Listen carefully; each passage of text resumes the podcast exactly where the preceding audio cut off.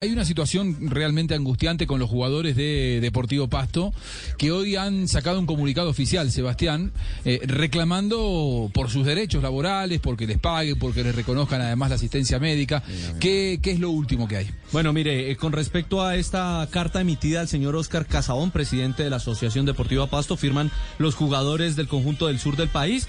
Eh, tiene tres párrafos, se los resumimos rápidamente a los oyentes de Blog Deportivo. Le dicen al señor que les ha incumplido varias veces las promesas de poderles pagar los meses de julio, agosto y septiembre, porque les adeuda tres meses. Ya de tres meses. Además de mm, los eh, parafiscales. El, eh, un año sin pagarles la, el, seguro social, la, la salud.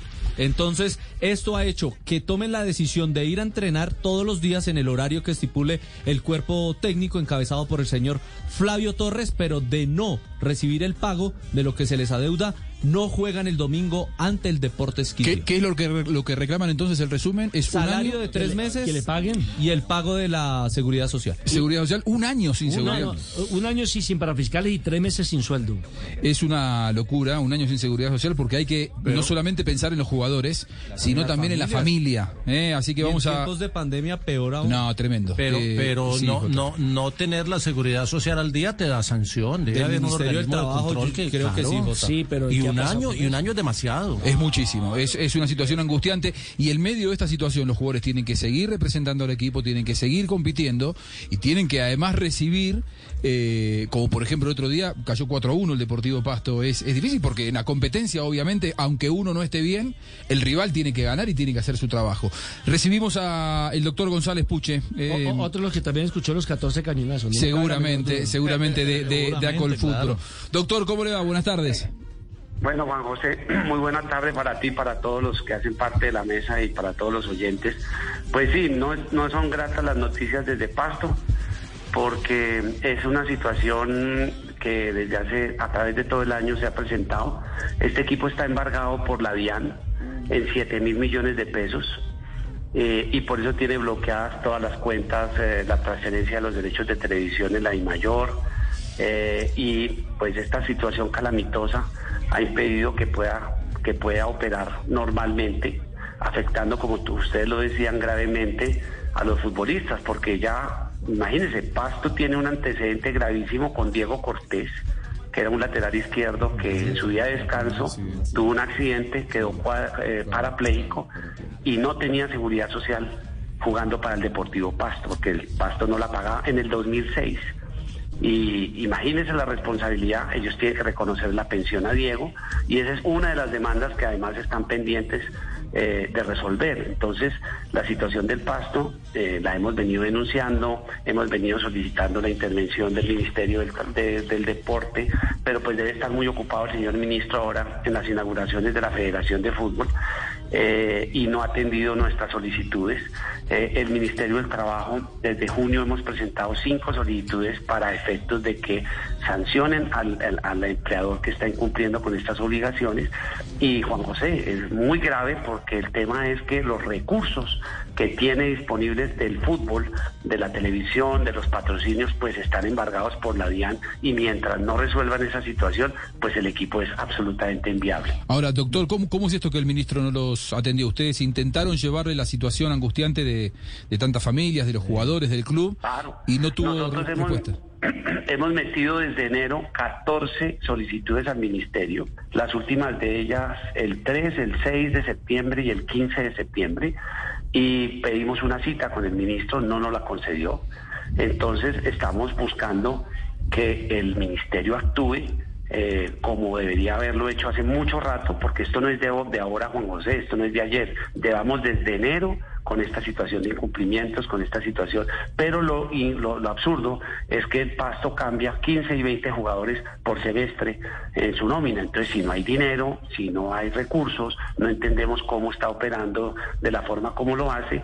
Y lo más grave, el tema, además de, de ver estos tres meses de salarios eh, y la seguridad social, va a impedir, porque los jugadores ayer se reunieron con el presidente, le entregaron la comunicación que hoy se hizo conocer para eh, decirle que si no les cancelan por lo menos dos meses de salario, eh, ellos no juegan el partido contra el Quindío el próximo domingo, lo cual genera un traumatismo no solamente para el pasto, sino para los demás equipos que están compitiendo y este es un partido crucial para el descenso. Y ya hay un están en la mitad Deportivo. Pereira y, y eh, Huila. Entonces, no solamente que se pone en riesgo eh, a los jugadores, a su integridad con, con la no pago de seguridad social, sino la integridad deportiva. Porque hoy a los jugadores no los dejaron entrenar porque hicieron esta manifestación, entonces ya no los tuvieron en cuenta en el entrenamiento del día de hoy. Y en lugar de mejorarla, eso, las condiciones y las posibilidades de arreglos, pues lo que hace es empeorar la situación. No entendemos esa reacción y lo único que se ha conocido es que están amenazando con despidos, despidos que obviamente serán ilegales porque el empleador no está al día en, los pagos de sus obligaciones laborales. Por lo tanto, es una crisis, Juan José, preocupante que infortunadamente eh, se, ha, se ha venido presentando a través de todo el año y esperamos que la federación, que tiene los recursos, pues eh, tome medidas para buscar que no se afecte a tanta gente que depende de este club deportivo. Tras de cotejo con papera, le deben y entonces reclaman y lo van a echar. Ojo que- mala paga, amenazando. Amenazando. Ahora, hay un antecedente, eh, y fue en el 2010, donde tampoco al Quindío se le pagó, decidieron los jugadores profesionales no actuar en Bogotá, creo que fue frente a Millonarios, Millonarios. y trajo un equipo alterno de puros pelados, por llamarlo de una forma, que el arquero tenía apenas como 16, 17 años, Perdieron perdiendo goleada. 5-0. Una vergüenza para el torneo, para el patrocinador. Y lo que le quiero preguntar a Puche es, ¿cuál es la reacción de la DIMAYOR? ¿No se supone que tiene que velar por la comodidad de los jugadores, por el equilibrio y demás? Pues justamente eh, hablaba esta mañana con el presidente de la DIMAYOR. Eh, él tuvo eh, la gentileza de explicarme la situación también. Yo le puse los antecedentes y él me decía justamente el inconveniente que se generaba con el tema del embargo de la DIAN. Ellos son conscientes y un poco el reclamo es a nivel de licencia de clubes, eh, el Pasto compitió en Copa Suramericana y el Pasto estaba ade- adeudando salarios y estaba con estos inconvenientes desde diciembre del año pasado. ¿Cómo le entrega la mayor licencia para que pueda competir más en una actividad internacional que la Conmebol está muy vigilante que cumplan esos clubes con las obligaciones laborales y estén al día para poder competir? Para eso cada país es responsable de proferir la, la despedir la licencia de clubes. Entonces, si aquí no hay un- un cumplimiento de la norma, porque normas hay, pero no las cumplen, no las hacen cumplir. Entonces, desde la mayor debe haber mecanismos para impedir que clubes que están pasando por esta situación eh, puedan competir sin cumplir con sus obligaciones y menos entregándoles una licencia y el Ministerio del Deporte muerto de la risa. Fabio. Doctor González Puche, eh, yo sé que estamos hablando del pasto, pero a mí me llega una información y, y quisiera saber si usted tiene conocimiento de eso. ¿Es cierto que a los jugadores del Once Calda también la deudan tres quincenas?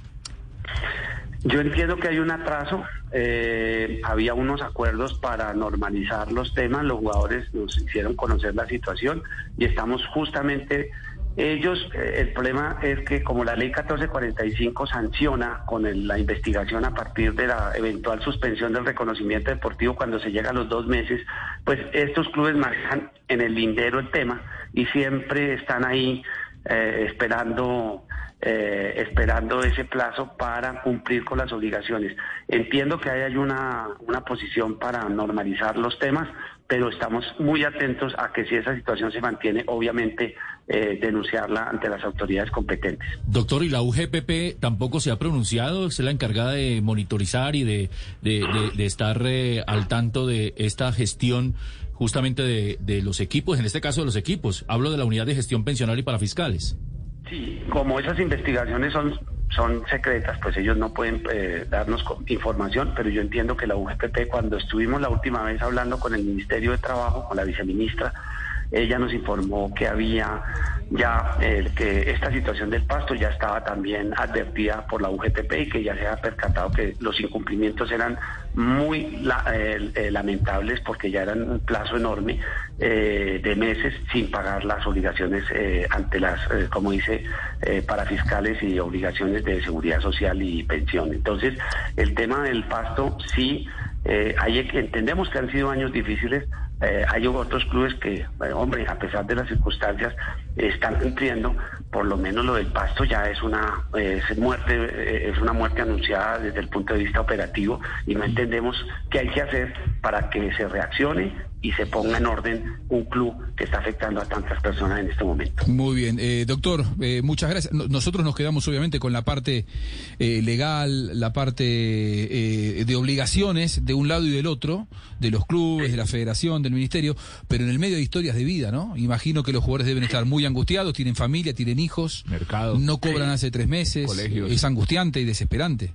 Mercado, sí, realmente la situación ya es crítica, Juanjo, y la verdad pues estamos buscando cómo dentro del fútbol eh, recursos pueden eh, ayudar a solventar esta situación y por eso nos comunicamos con la DIMAYOR, con la federación y estamos buscando a ver qué otras posibilidades se pueden eh, construir para ver si este club de una vez por todas comienza a resolver sus inconvenientes, pero tenemos una limitante enorme, el embargo de la DIAN por esa cuantía tan alta.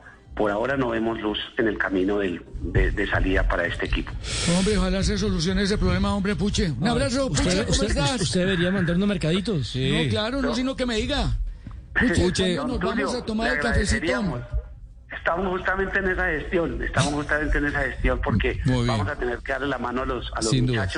Y seguramente les vamos a dar unos bonos para que puedan Claro, hagamos vaca, algo hacemos. Don González, si quiere algunos pollitos, podemos también llevar, decía alguna cosa, oye, Bueno, para ya. llevar las uvas están verdes, Los, los muñecos, de colaborar. los muñecos del programa quieren ayudar. Do- Qué doctor, bueno aparecen todos los personajes. Muchas gracias por Le mando un abrazo y gracias. Queda Bueno, pendiente el cafecito. muchas gracias, un abrazo para todos y bueno, y a celebrar, a celebrar con los 14 cañonazos bailables. Eso, Puche.